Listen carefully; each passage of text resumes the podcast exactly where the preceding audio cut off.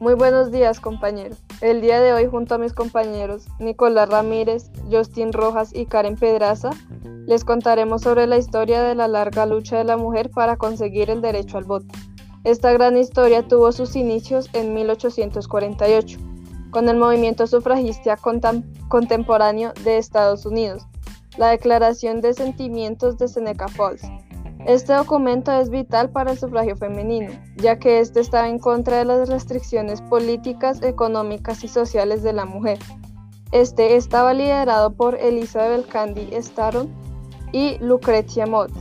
Aunque para el siglo XX la mayoría de los países habían reconocido el voto y la elección femenina, se debe aclarar que aún, no había, que aún habían países que no lo reconocían. El primer país en aprobar el voto femenino fue Nueva Jersey, pero este fue abolido tiempo después.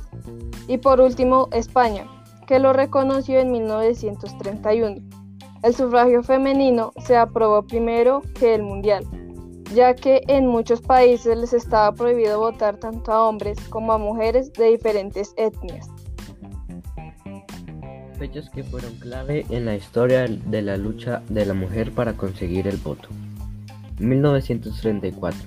En el marco de la progresiva occidentalización y transformación del país, la República de Turquía reconoce el voto femenino en las elecciones nacionales, aunque las mujeres ya podían votar desde 1930.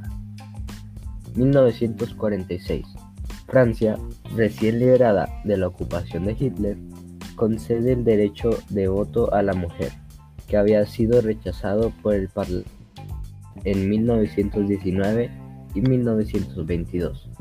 El voto constituye un reconocimiento implícito al papel de la mujer en la resistencia. 1947. La Constitución de la India, que acaba de adquirir la independencia, establece el voto femenino. En las dos décadas siguientes, los países de África y Asia reconocerán el derecho a voto de la mujer. 1971. Las mujeres de Suiza obtienen el derecho al voto en las elecciones. Entre, entre 1959 y 1991 habían visto reconocido su derecho en las elecciones de diferentes naciones. 2015. Por primera vez desde la fundación del reino en 1932, las mujeres de Arabia Saudita pueden participar y ser candidatas en unas elecciones.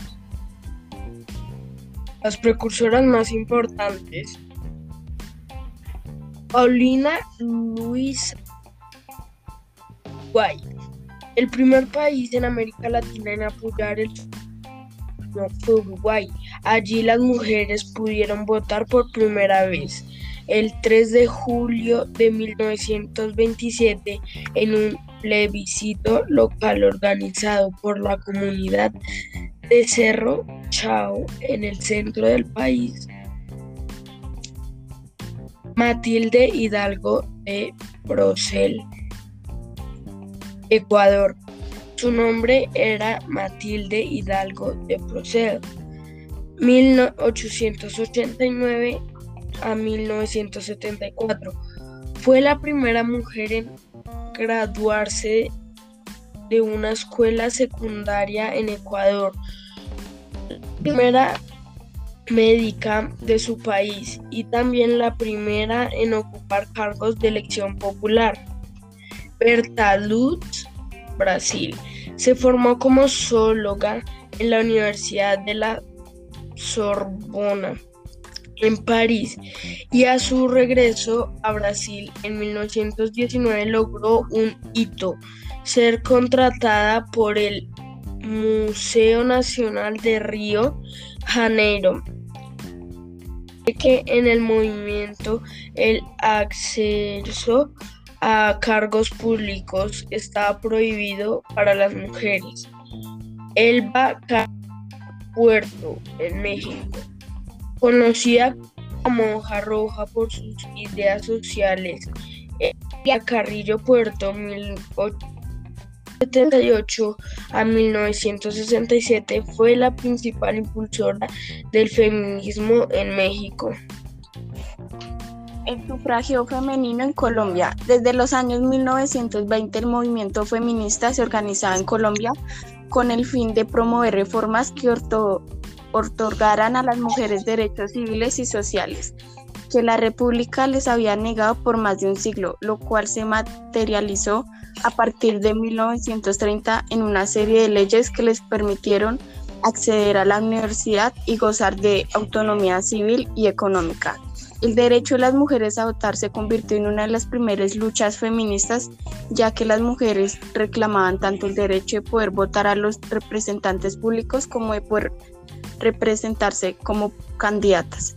Durante un siglo, el movimiento sufragista se organizó y se fue expandiendo por todo el mundo, consiguiendo que diferentes países aprobaran por ley el derecho de las mujeres a votar. Espero les haya gustado esta gran historia y muchas gracias por la atención prestada.